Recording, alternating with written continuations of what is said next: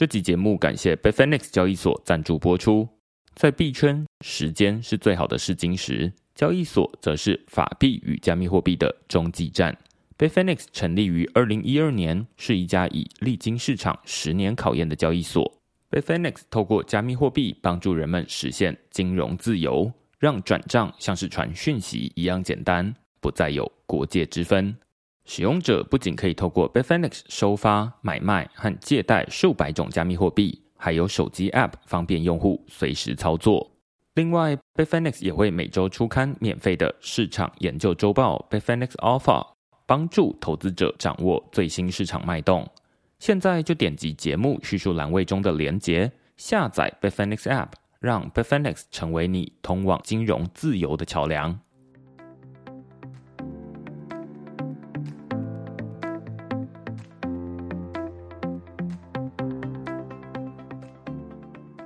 Hello，大家好，欢迎大家来到区块市的 Podcast，我是区块市的作者许明恩。那先简单介绍一下区块市哦，区块市一个礼拜会出刊三封的 email 给付费的会员，那其中一封就是你现在听到的区块市 Podcast。那另外两封我们讨论什么呢？最近我们讨论这个二零二二年中回顾，建设网络国家与留下来的理由。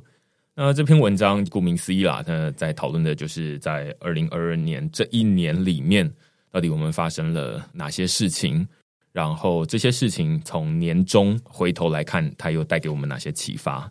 那当然，大家会觉得说，二零二二年从币价的角度来看，就会觉得说啊，不就是从头跌到尾的一年吗？还有什么好讲的？那但是实际上，大家可能如果有亲身经历，从这个年初到年末，你会发现说啊，有很多不同的事件。事件当下，有些人会觉得哦很心痛，我也有很多很不好的消息了。现在回头来看，可能都会觉得说啊，有点太早了，就是只有看到痛的那种感觉，而没有感受到那种它带给我们的一些启发。我觉得有点像是酿酒，它可能会需要一点发酵的时间，那最后它才会出酒香。你太早打开来，它就是醋酸味这样的感觉哦。那我们在这篇文章在借有一本书，叫做《网络国家》呃 The Network States。然后来讨论我们现在在做的这些事，无论是这个加密货币、元宇宙啊、NFT、DeFi 这些东西，到底在做些什么？那我觉得《网络国家》这本书提供给我们很明显的框架，可以套进去，就是哦，例如说这个加密货币，它可能是网络国家里面的钱；NFT 它是网络国家里面的物品；那或者是呃 DeFi，它可能是网络国家里面的金融。类似这样子的呃角度来看待我们现在在讨论、在关心的这些事情。那最后我们讨论的是留下来理由。大家当然就知道说，二零二二年啊，经过这么多风波之后啦，我不知道大家会不会有一种感叹，就是出生的太早了。就是在这个加密货币还这么动荡的时刻，你就已经参参与了其中，觉得说啊，那中间有太多的风险。那于是就会觉得说，那我还是先回去到我的法币世界。而不要这么早就进来，这太太危险的地方了。那所以我在最后就给大家一个留下的理由，里面举了一些例子啊，以这个现在大家比较熟悉的脸书、Meta、Stripe 还有 Visa 三间公司为例哦，这是大家都是听过的三间公司。分享我自己在二零一八年的时候才刚进入币圈，呃，一年多，然后看到这三间公司在当时币价下跌之后。纷纷宣布我们要退出，但是在后面几年，在区块市一直经营到现在的第五年，要进入第六年的时候，看到这三间公司不仅从他们宣布退出之后又重新回来了，现在又在上面建立了他们自己的业务。那这次虽然大家在这个币圈寒冬里面没有看到他们说啊要加码什么东西，但是有一些好消息是，诶，他们这次已经没有要选择退出了。这是新闻比较没有报，但是大家可以呃更仔细深入去研究的一个方向。对，这就是我们这一篇文章讨论的主题啊，主要是最后想要给大家有一种希望的感觉，而不会觉得说二零二二年哇，这是一个悲惨的一年，然后希望它赶快过去这样子。那另外一篇呢是讨论区块是第五百期，然后终身会员二零二三年计新计划跟满意度问卷。那这篇文章比较像是在明年的一个新的展望，还有回顾这过去这一整年啦。所以呃，里面有一个二零二二年的这个满意度问卷调查。如果你是订阅会员的话，你还没填写，然后鼓励大家填写。那最后我们应该是会抽奖啦，就是抽一些冷钱包啊之类的送给大家这样子。好，那如果大家喜欢我们区块市在二零二二年带给大家的主题的话，欢迎大家用付费订阅表达支持。那你也可以到 Google 上面搜寻“区块市趋势的事”，就可以找到所有的内容了。好，那我们今天呢要来讨论一个大家在日常生活中可能会看过啊，但是不一定有用过的东西，就是保险箱啊。但是在这个加密货币领域里面呢，它也有自己的保险箱。我们传统看到这种保险箱，可能在饭店里面，然后它就是用密码锁起来了。那但是在这个数位世界里面，保险箱有很多不同种的形式哦。那我们今天邀请了来宾呢，是区块科技的呃执行长 Paul 跟这个产品经理 Nia。然后我们先请两位跟大家打声招呼。嗨，各位大家好，我是区块科技执行长 Paul。我是区块科技，这是负责我们 MKVO 的产品经理 Nia。OK。后已经是这个区块是第三次的来宾了啦。好，我们之前讨论过很多不同的主题，那这次也同时邀请到这次的这个产品经理 Nia 来跟我们讨论。今天我们要讨论的加密货币的金库叫 MKey。那我们之前讨论了很多不同区块科技推出来的产品，就是说区块科技推出来的产品都比较不像是以前或者是我们传统认知的比较币圈的那种产品。因为怎么去定义，就是区块科技它是一个什么样的公司，然后推出来的产品主要是服务哪些人？其实我们刚开始出发点呢，因为我本身是比较多是协助执法单位去做一些治安建设、数位建设。那当初我们看到的问题就是数位证据本身呢，它数位东西很容易被篡改，所以呢，区块链用来做存证这一块是刚好是刚需，所以呢，我们就。搭配了区块链的技术啊，把存证的部分做好，所以有一系列的产品，就主要在存证的部分。其实好几年前，陆陆续续，因为币圈有很多投资金融诈骗啊，所以我们的客户也是陆陆续续会有很多诈骗案要去办，就是执法单位。那其实他们就面临很多扣押的钱到底要放在哪里，所以他需要一个好的保险箱。也就是所谓的金库啊，那其实我们推出这个产品叫买 key 啊，哈，M key 就是买 key，那币圈就是常流行一句话，那 your key，那 your coin，所以呢，最主要就是把这个金钥好好的保管好，你就只能打开这个金库保险箱。其实区块链里面很多都是金钥，那我们就是着重这个怎么样保管好这个金钥这个技术，那就顺势推出了这个。买 key 这个 solution 了解，我不太确定在呃，Nia 应该是在负责买 key 之前，对我算是今年三月才加入区块科技的。对，那前期其实也是先从链圈的应用开始了解，然后最近才跟着 Paul 一起踏进了币圈的应用。但是当然自己也有在研究一点币的应用，这样子了解了解。因为如果要把就是 My Key 或者是 M key 这个产品。往前拉的话，会比较容易让大家理解说，哎，为什么区块科技要做一个金库？就是例如说啊，在最一开始我们讨论的可能是这种链上的纯正信函，对那在当时候，我们又讲一个蛮简单的应用案例嘛，例如说这种呃寄信给房东啊，尤其在台北生活，常常会租房子，对，那于是就会有这种纯正信函，或者是不一定会寄存证信函啦，但是反正就是会有保存的需求，对。那这种把文件放上链，然后把它当成是呃一种纸本或者是一种呃正式文件的一个做法，这是可能在过去这几年的这种牛市里面可能会比较少注意到，会觉得说啊，反正这东西能赚钱吗？因为在过去这一两年、两三年的时间，大家会比较注重的是说啊，这个东西有没有钱赚？没有钱赚，那晚一点再说这样子啊，什么要付钱啊？那就再更晚一点这样子。对，所以之前我们有讨论过存证信函，还有什么？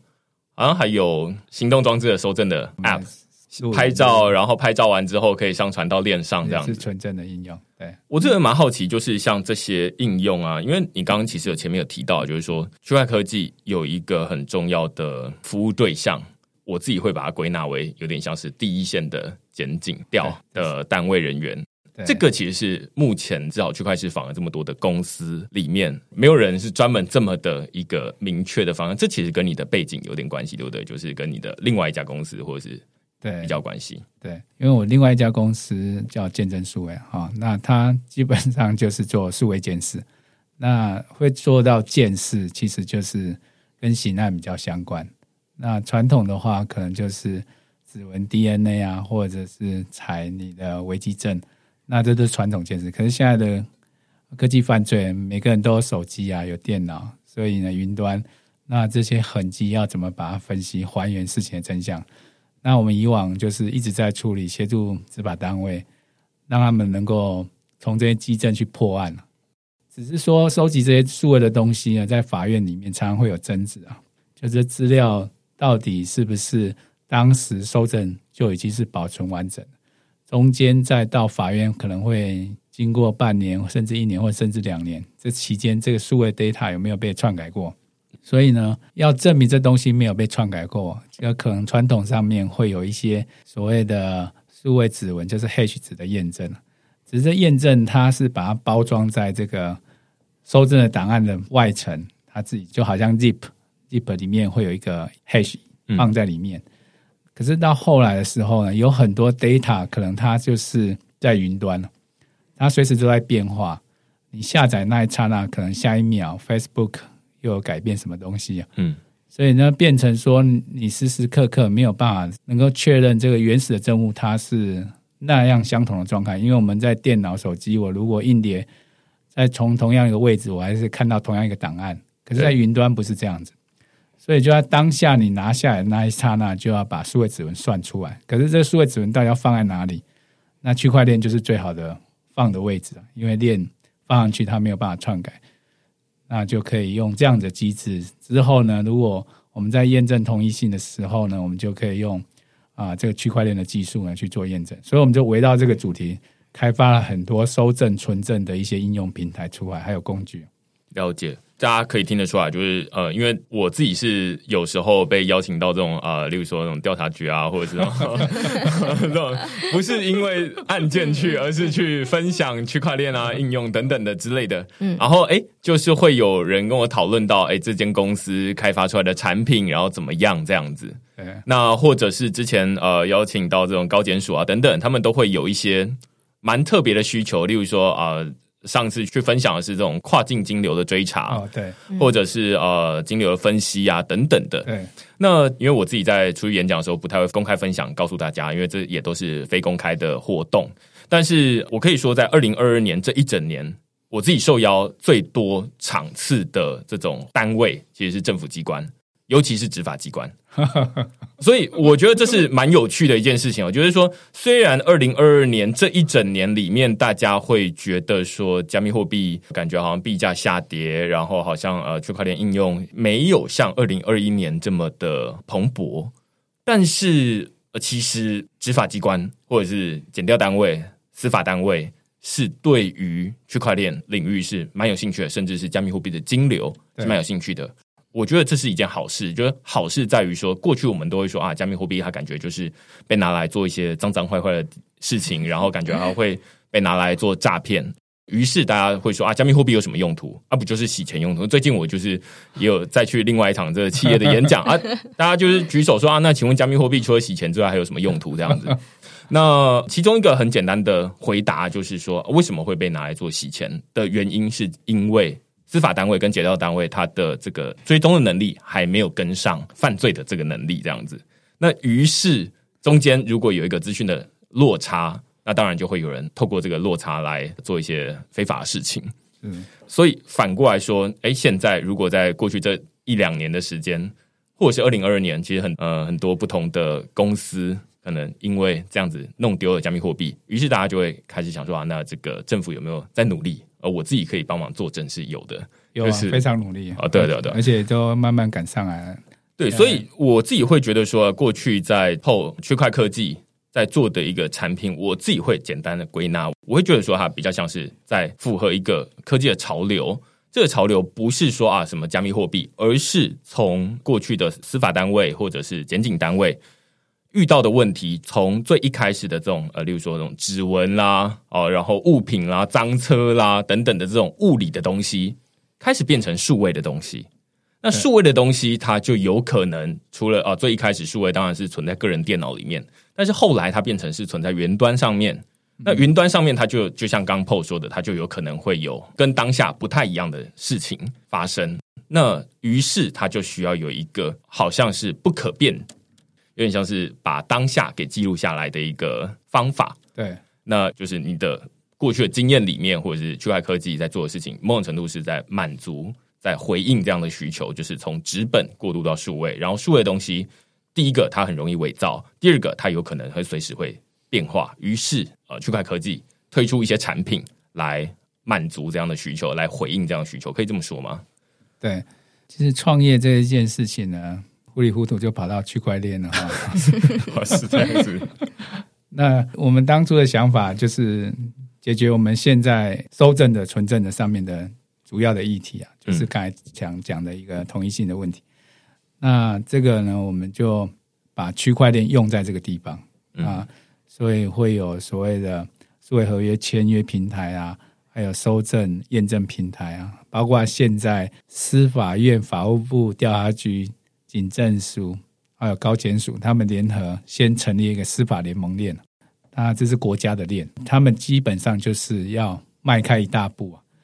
就是以后在法院，如果这个东西当下是被不管是被害者或嫌疑犯窃劫，这个就是你的东西，马上就会算出一个数位指纹写到链上。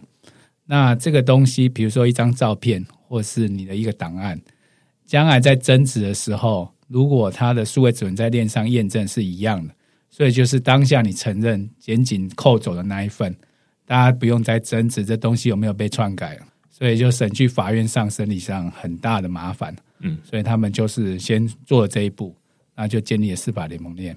懂懂懂，我知道司法联盟链这个区块科技有参与了蛮深的一部分啦，对不对？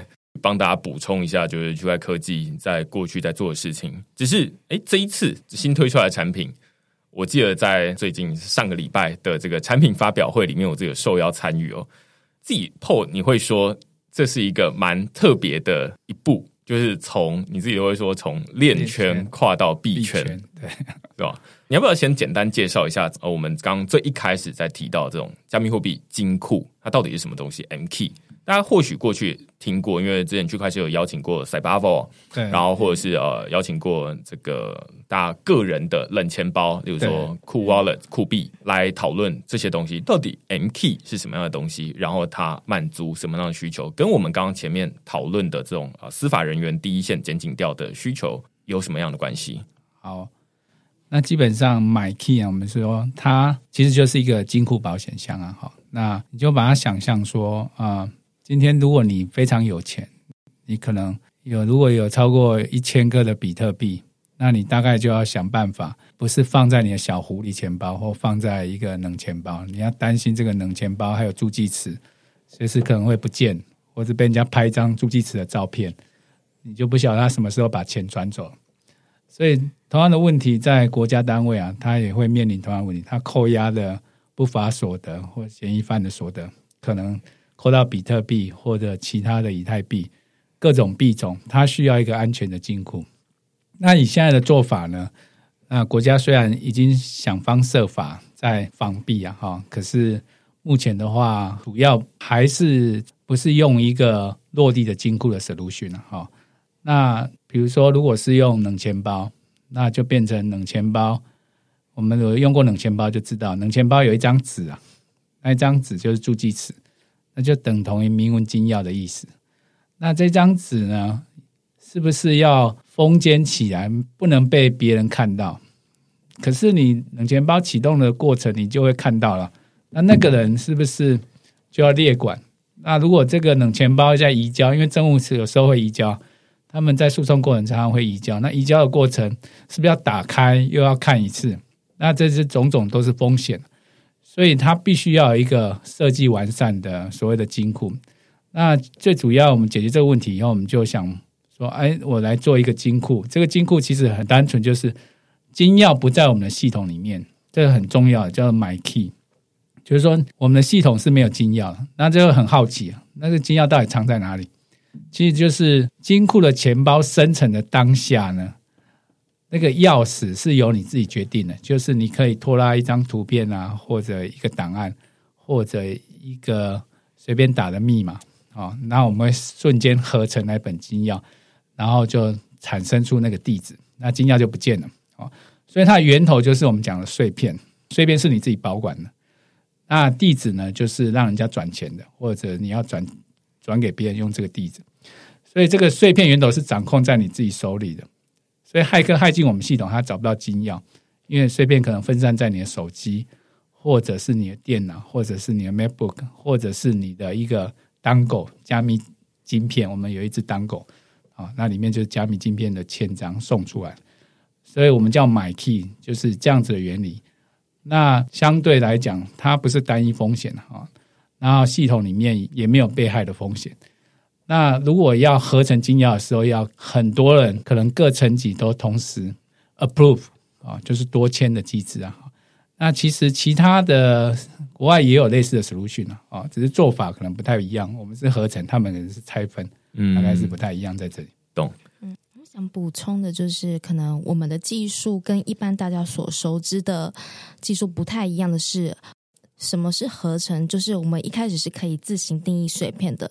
以我们所熟知的这个钱包地址，其实它本身是，哎，先有一把私钥，透过运算，先有一把私钥之后，这个私钥透过椭圆运算之后会产生公钥，这个公钥再换算成我们所熟知的那个 public address 这样子。但是我们的所谓的自行定义碎片，就是我们会说，我们是一个多层级签合。那这些参与多层级签合的人员，我们可以自行去选择，哎，我要透过我的指纹换算出来这个碎片。或者是你要拖译图片，还是音乐档案，任何都可以。这些 input 之后呢，变成一把私钥，这把私钥呢，再去换算成公钥，然后跟之后的地址。嗯，所以这是我们的技术。那其实一般所熟知的多层级签合，它可能会是透过 smart contract 去做。那这样子的一个问题就是，你每一次人员在签合同意这笔同意这笔金额要出金的时候呢，都要去多收一层手续费。但是我们这样子的技术就是不需要。嗯，那另外一个比较先进的做法是我们比较所熟知的 MPC 技术。那它就是先产生出一把私钥之后呢，这把私钥再去做一个碎片的切分，然后分派给各个多层级签合人员。嗯，所以这跟我们的技术是非常不一样的。嗯，哎，我觉得这边一个不小心就直接踏入这个密码学深水区，这样 是的，是的，是的。对，当然，但是呃，我觉得先从这个刚刚 Paul 在前面讲的一个情境，让大家会比较好想象啦。就是大家如果你是区块市的这个老听众的话，你肯定会记得，就是在二零一九年区块市，我刚查了一下，在第二十三集的时候，我们邀请当时的这个调查局的调查官周世珍调查官。来讨论，就是诶，调查局他们在第一线想要扣这些加密货币的时候，他们是怎么操作的？好，然后那时候我们在距今大概已经是三年多之前了啦。大家可以想象，那三年多之前，他们就已经开始在买一些冷钱包。然后他在那一集里面，大家有兴趣的话可以回头听啊，就第二十三集哦，在讨论就是说啊，他们遇到这个加密货币，例如说啊，那现在怀疑这个 PO 好像他手上有一些不知道哪里来的加密货币，对不对？然后哎，我看到他，然后哎，我破门，然后到他家，看到 PO 坐在电脑前面，哦，把他双手绑起来这样子，我不知道会不会绑起来，但是大概就是这样。就说啊，那这样子，我的加密货币它动不了电脑，应该加密货币就动不了了吧？错，因为有可能 PO 它的另外一个同伙，同样也有这个，无论是冷钱包或热钱包的的私钥，它可以从另外一个地方可以把马上把钱转走。对于是调查局他们或者是第一线的检警调，他们要做的事情不是把这个人控制起来就好了，而是要想办法先把里面的资产给控制起来，所以他要想办法赶快把他的。手上无论是这个钱包里面的比特币、以太币等等的，都要马上转移到由调查局或者是检警调单位、由政府控制的钱包里面，这样才算安全。对，那这个是跟以前在物理世界办案很大的不同，因为你以前就是如果啊，你看到他有一台车，对不对？你把这个人绑起来，要不然车还能自己开走吗？不会。那但是加密货币很不一样，就是诶，私钥可能有很多人共同掌控，那这就会遇到。一些问题，然后周世珍调查官，当然现在这已经这周世珍调查官升官了哦，对，恭喜恭喜，对，那但是他当时就说啊，那他们就需要准备一个冷钱包，把钱转进去之后，由这个调查局管理。接下来那个冷钱包还要放到这个保险箱里面，然后用这个监视器二十四小时照着，避免有人拿走等等的。那这都是一些现在大家都在做的事情。但是我记得在上次的这个发表会里面有听到一个蛮有趣的案例，就是说他遇到一个过去的案例的状况是说，其中一个呃，例如说一个小朋友啊，他手上里面有一些加密货币，然后诶，真的是这个检警单位破门而入，结果发现哇，它里面的加密货币只有几百块台币，哇，那就很麻烦了，就是。几百块台币的这个加密货币，但是大家都知道，一个冷钱包动辄几千块这样子，但是你就要用这几千块的冷钱包来保管它几百块的这加密货币，感觉很不划算。那于是就会衍生出很多有趣的问题，就是说，那除了刚刚 Paul 提到，就是说啊，这些呃冷钱包未来它可能要从调查局移转到这种司法单位。然后司法单位在这诉讼的过程中还要一个一个移转，那但是哎，如果每一个移转中间的拿到的人，他都可以看到这个私钥上面的这个碎片助记词，那到时候里面的钱被转走了，你还要回头想说，那到底是谁？每一个人好像都有可能，那这个是以前不会遇到的问题，有可能看到先不转了。对对对对对，看到先不转嘛，对吧？然后等到说，哎，这最后一刻我才转啊，这样子，那你怎么会知道在这个过程中到底是谁碰到这些东西？于是这个是一个帮大家补充的一个情境，就是说，现在司法单位在第一线检警调里面。他们会遇到，就是呃，现在都要去使用一个冷钱包，然后来管理这些东西。于是他们可能要大量采购很多冷钱包，而且每一个案件就是一个冷钱包。然后随着这个司法案件送出去之后，哎，那就是又要再用一个哇，这个抛弃式的冷钱包啊，感觉成本很贵。他们就是要好好保管住。呃，对啊，但是一件案件如果哎拖个五年，对不对？那那个冷钱包某种程度在五年内都没有办法再被重复使用。对，那甚至有些冷钱包因为有一金嘛，所以它要充电。对，所以这个是呃，我们刚刚在补充的一个情境啊。但是刚刚尼亚有在多讨论一些这个 M K 它的一些机制，它有点不像是我们现在这种呃 MetaMask 产生出一个私钥，然后透过私钥来算出你的这个地址。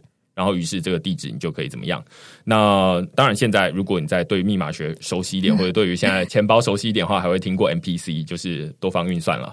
多方运算叫 multi-party computation 之类的。嗯，就是我也只知道名字啊，对，然后背后的细节不是那么熟悉。但是它的概念有点像是啊，它先产出一把私钥，然后把它拆分成，例如说啊，这由你的 email 保管，然后由你的简讯啊等等，或者是某一个装置来保管。嗯，那合成起来。就会合成出一把你的私钥。那平常这私钥是分散在不同地方，所以你即便拿到其中一个都没有办法。但是刚刚你提到 M key，它有点像反过来。对对对，我们都说叫做逆向切分。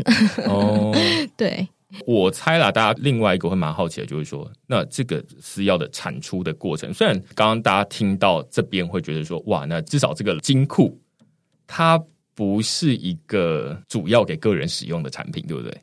对，可以这样说了哈。其实这个金库你可以大到像是，比如说它是一个交易所，里面有一千个保管一千个企业的金库，所以呢，它可以产生各种小金库。嗯，那这是大 scale 的，所以每个金库里面又有可能十个钱包、一百个钱包，因为每个钱包对应到不同的币，对应到不同的链，所以一个金库里面可能有各种钱包对应到不同的链。那我可能这个大金库有很多小金库，嗯，所以如果是这个大 scale，可能就是企业有很重要的虚拟资产要保管，或者是交易所，或者是国家。可是实际上呢，个人也是可以用，因为它可以小到，其实这金库就保管你。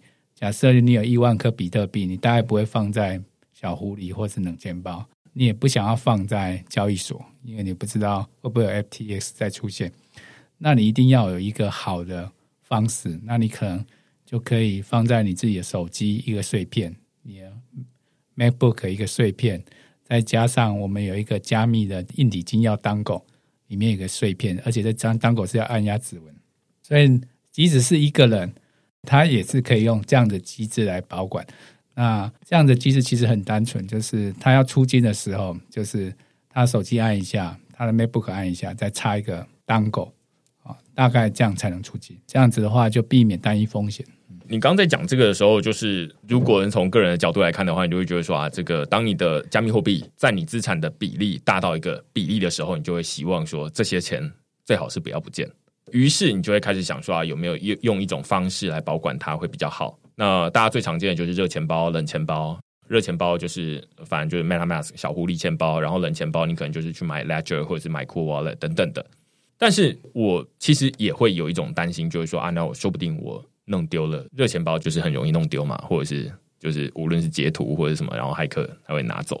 那冷钱包你有可能物理的东西，它也有可能会弄丢。于是那很讲究你保管这个东西。于是我就开始想说，那有没有一种方式是它可以多重签合？就是例如说啊，那这个我爸妈用他们的 email 或者是用他们的什么样的方式，然后在我要转出这个钱包里面要转出资产的时候，或者是我的兄弟姐妹他们要能够。approve 那钱才能够转出去。对，那于是其中一个很简单找到的方法就是 MPC。虽然刚刚说的正好是反过来的这个逻辑啊，就是说啊，他先有一把钥匙，然后管理这个金库，然后再把这个钥匙拆分成三段，然后由前中后段交给一个姐姐、一个弟弟，然后一个我这样子。那所以我们只有三个合体之后，七龙珠合体之后才能够召唤出神龙，然后三个碎片合体之后才能够转出钱。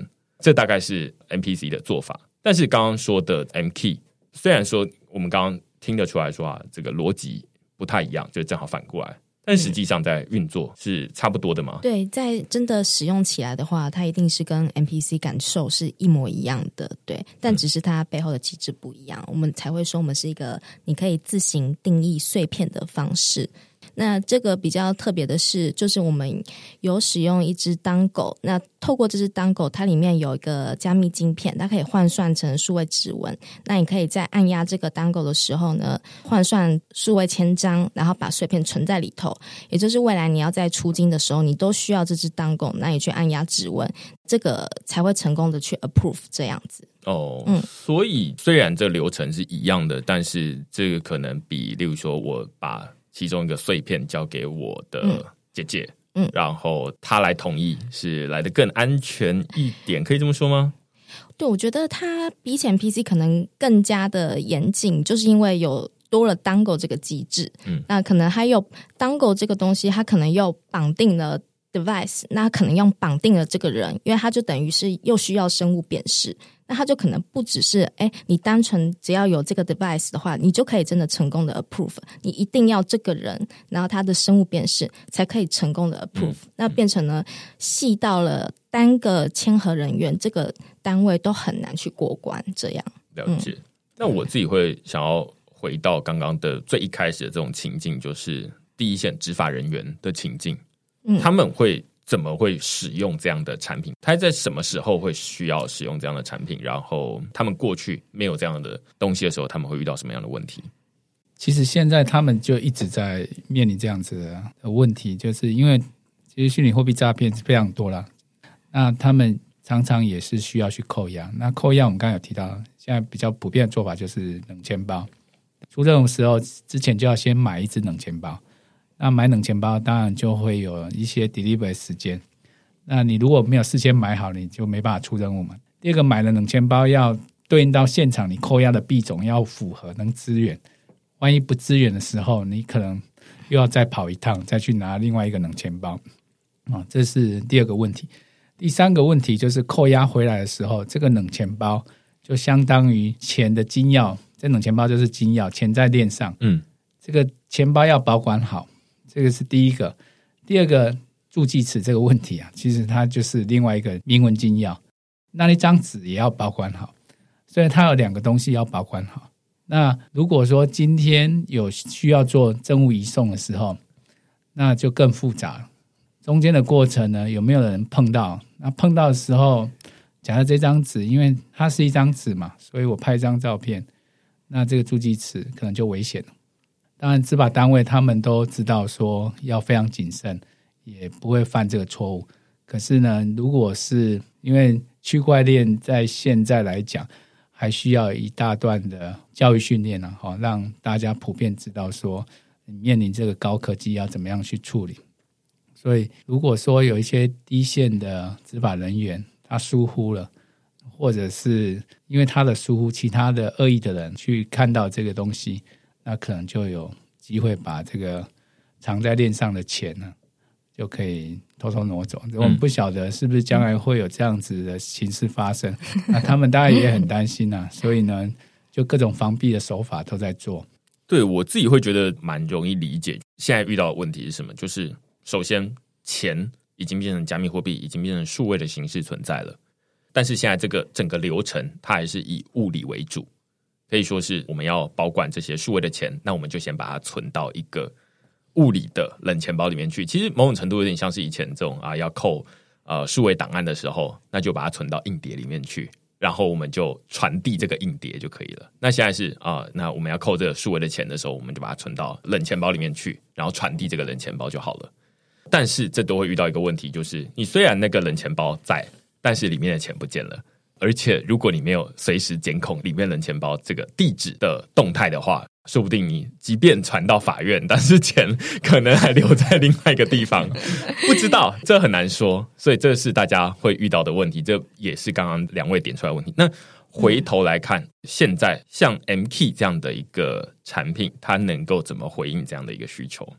那我们设计这个主要的概念就是，第一个，如果要扣押时候很简单，因为地址就是一个 QR code，因为每一个冷钱包都有每一个不同的地址，所以你有很多个地址要管理。那金库的概念就是，假设今天一个币，我们就想象比特币好了。那如果是台北市的所有扣押，就是这个地址，那大家也不用去准备冷钱包了，就只有一个 QR code，只要到现场就扫这个 QR code。就是嫌疑犯，如果你要扣押他资产，传到这个 QR code 里面的地址，这样就扣押完成了。这是第一步。那金钥跟扣押第一线的远景一点关系也没有，因为他根本碰不到金钥。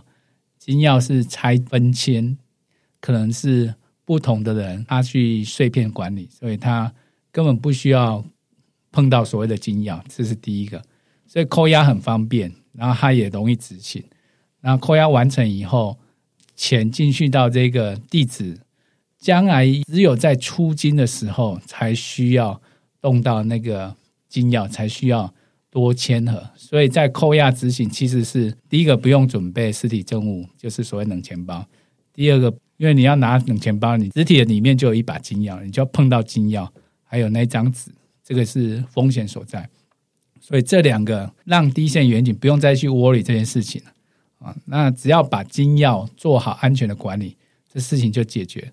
所以目前的重点就是如何把金钥做好安全的管理，大概是我们这个 solution 的最重要的核心。应该是说，的确，我们这个 MKVO 一开始是符合执法单位的需求去做设计的，所以其实它并不是只有单个金库，你可以一直在创造各个金库。那比如说，我们可以知道，他们过往购买冷钱包的时候都是摆案子的。比如说，现在有一个诈骗案，那我们就是拿这个 A 冷钱包去扣押。那如果现在发生了一个什么枪毒案，然后有其他的比特币，那我们就要再准备一个 B 冷钱包去做扣押。那如果现在改成金库的形式的话，你可以创造各个不同的金库，那你可以。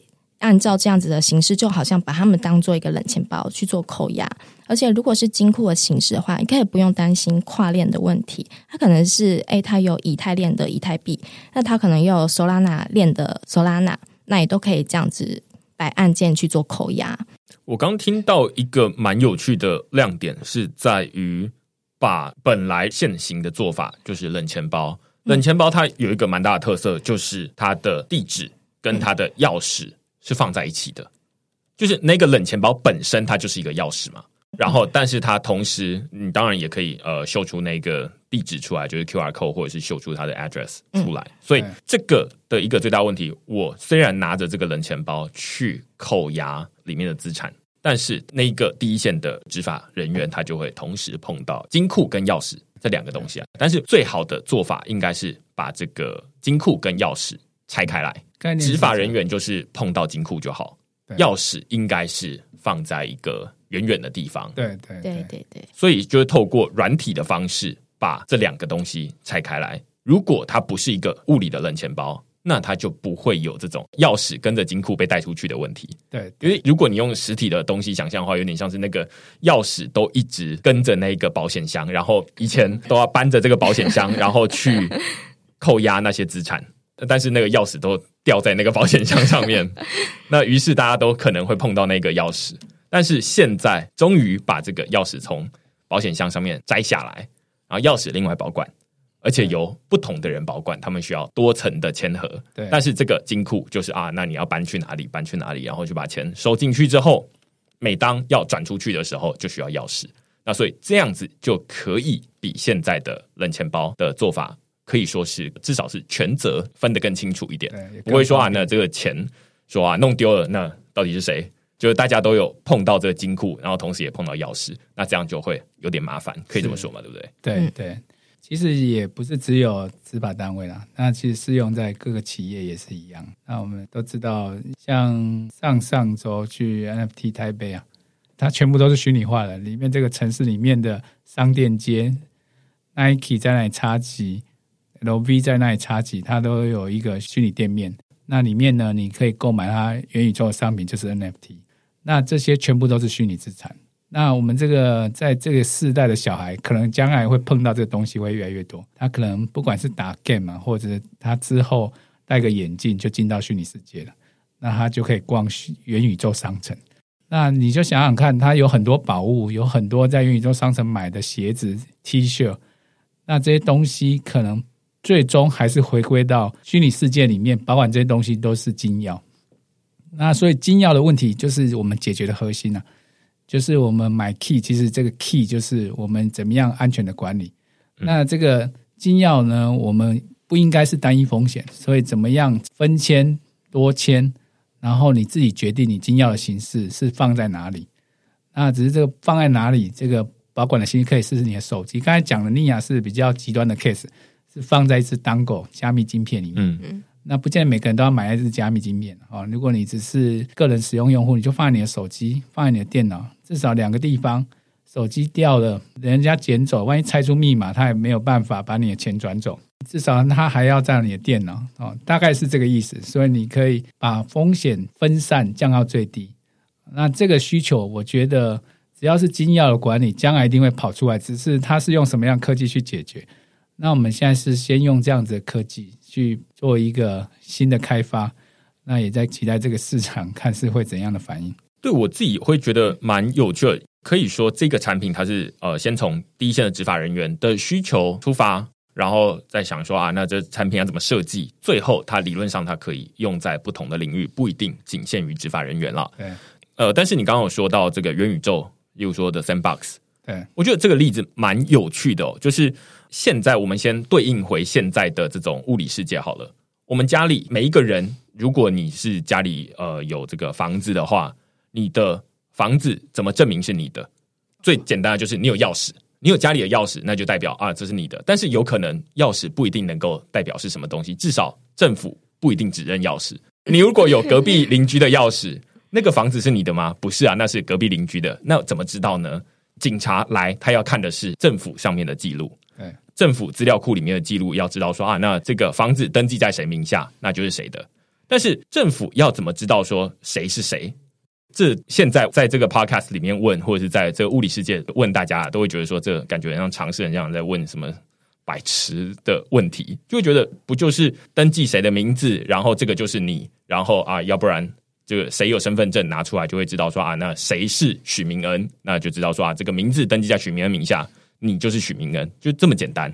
在物理世界是非常简单的问题，同样的问题搬到数位世界，我们刚刚套到这个 The Sandbox 元宇宙里面，你就会发现有很多新的问题产生。什么意思呢？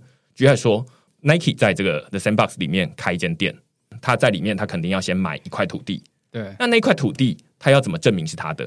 对，那这一块土地当然就是在元宇宙里面的一个资产。你如果你有这个土地的话，你可能就有钥匙。然后你同时这个土地的所有权状是登记在哪里呢？它是登记在区块链上面。是。那但是区块链上面要怎么证明那个权状是你，而不是别人？那就要看说谁有私钥。对，这就跟物理世界很不一样哦。物理世界是看，哎，谁是本人？那你可能拿出身份证。那如果哎两个人都叫许明恩的话，那就要再去看是身份证字号或者是验 DNA，whatever，就是再更细节一点。但总之有办法确认谁是谁。对，但是在数位世界会遇到一个问题，就是说，好，那这个土地是由这个私钥管理，但是这个私钥如果被骇客拿走了。那就会变成说，好像你们两个共有这个土地。好，那这就是私钥保管的重要性。就是在物理世界大概不会遇到这个问题，不会说啊，这两个人共有这个东西。但是在数位世界里面，一个不小心，这个东西它泄露出去，私钥它泄露出去了，它就可能被另外一个人拿走。好的情况是跟你共同拥有，跟你住在同一个这个房子里面，对？那不好的情况就是，就像刚刚说，他可以把你卖掉。对啊。那于是你要怎么去保管这个私钥，是变得蛮重要的。那过去大家当然有一些不同的做法，但是现在会有另外一种解决方案，等于就是告诉大家说啊，那你除了用热钱包、用冷钱包之外，你还有这样的一个方法。对啊，其实我们这个 solution 呢，我们现在不是代管的概念了。我们是卖产品的概念，所以就是你自己买我们做的保险箱，然后放在家里，那钥匙你自己打的，就是我们碎片的源头。所以你怎么打，你可能拖一张照片，一个音乐档，那就瞬间就合成这个钥匙跟地址。那这个钥匙就不是重点，是你的那一张照片或是你的音乐档。那实际上那些碎片呢，是保管在你的手机，你也再不用管了，因为它的 app 都会帮你管理。那现在的问题就是说。那我建立这个金库，我需不需要买一个硬体啊？这是第一个，你可以买一个硬体。其实我们的科技全部都是软体，可是我出货给你就是一台硬体，那这样就结束了。那你可能买一台，那如果是企业的话，他可能要买两台，因为一体硬体可能会坏掉。甚至我们出货的时候呢，是会设计到怎样？就是我们合成的演算法，每一台机器呢，它是 unique 的一个演算法，所以呢。就算这个硬体被打开了，然后去反主义的程式，那演算法也是只有你家有，别人家的金库的演算法又是不一样，所以他没有办法拆这一家的去知道别家的哈。所以我卖给你这个金库的时候，它出出货就是落地的版本，那你自己保管金钥。那万一有人说，那我这个金钥掉了或这个机器坏了怎么办？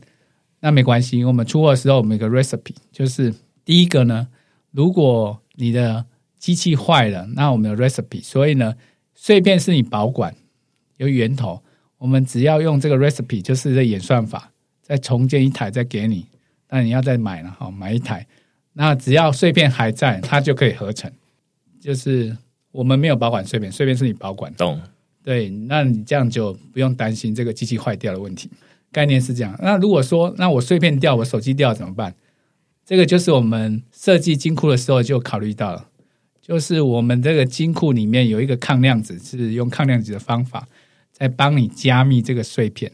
那有人会说，那碎片是不是金钥？碎片不是金钥，碎片就算被骇客拿走了，它一样要放到你的手机，因为绑定手机，放到你的电脑，那又要多签回来，你才可以出金。所以概念是这样子，就是单拿走碎片也没有用，所以是层层相扣、环环相扣，去确保这个资讯安全大概是这个意思。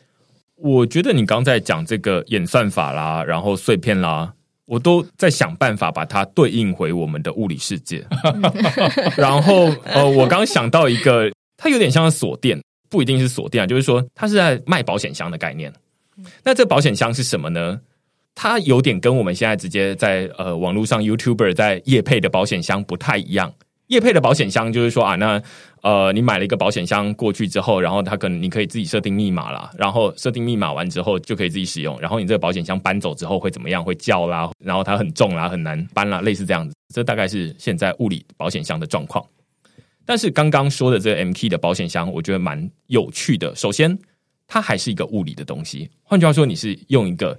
物理的保险箱，只是它不是说啊，那你可以把钱丢进去的这种呃保险箱，而是它里面保管的是数位资产，但是它是一个物理的保险箱。OK，那这个物理保险箱有什么特色呢？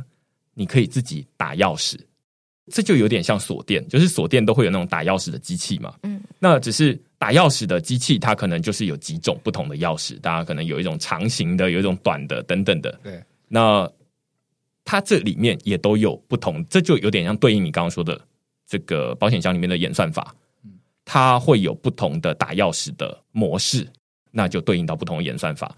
然后接下来你要怎么制造出自己的钥匙呢？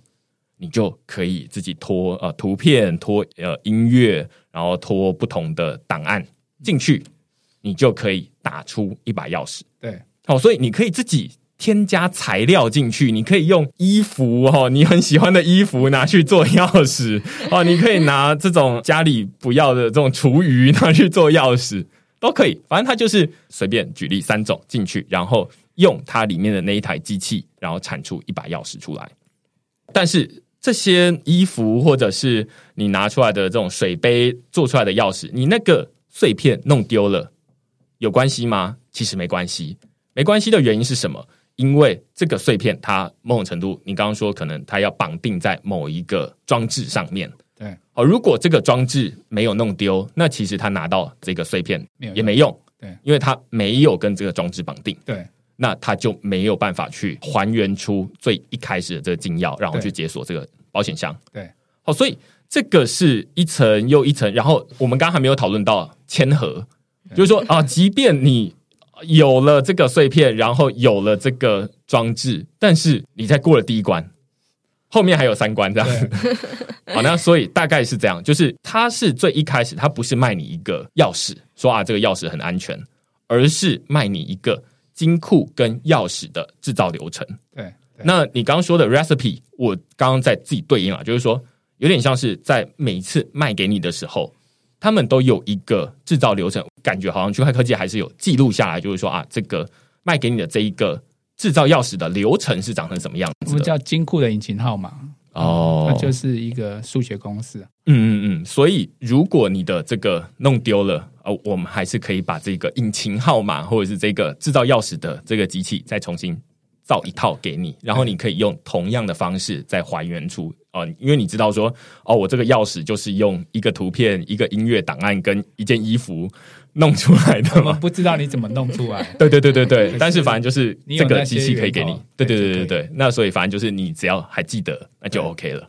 大概是这个意思。所以你可以想象哦，这就是一个实体的东西。然后刚听完这些比喻之后，你再回头来想说啊，那现在跟现在的 MetaMask 跟现在的冷钱包有什么样的不同？你大概就可以理解，就是说啊，那这是一个蛮严谨的一个流程。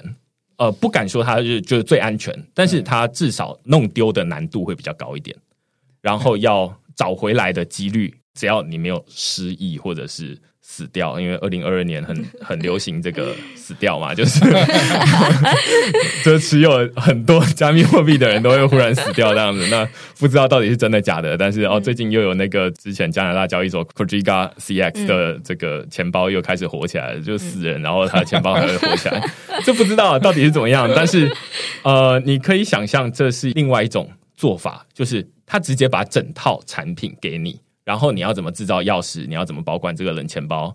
呃，你要怎么保管这个金库？那都是你可以自己用呃自己的方式来保管。但是他们只有这一个工具给给你，然后你要怎么用工具来制造出这些东西？那是每个人都可以制造出不同的东西，可以这么说吗？是。那如果 for 企业，其实因为我们核心是软体嘛，所以你可以放在你企业的自己的私有云啊，哦，那你就自己放进去就好了。它也不见得一真的是一台机器，只是我这样比喻就是。我们没有做代管，嗯，我们也没有保管你的私钥，全部就是你的碎片源头，你自己管理。那这管理的机制里面呢，我们已经考虑到你可能会掉，可能会不见，所以呢，就是有一个另外一层的人，就是我们叫备份金钥管理者。那那一层呢，就是他就解抗量子。那那那那一段呢，如果有兴趣，可以去。我们的网页 看一下，对，这个这已经要超出刚刚那已经有点超现实了，这样子，对。但是后面有很多的技术细节啊，然后我们节目也没有这么有能力去把所有东西都变成是大家可以理解的东西，这样子。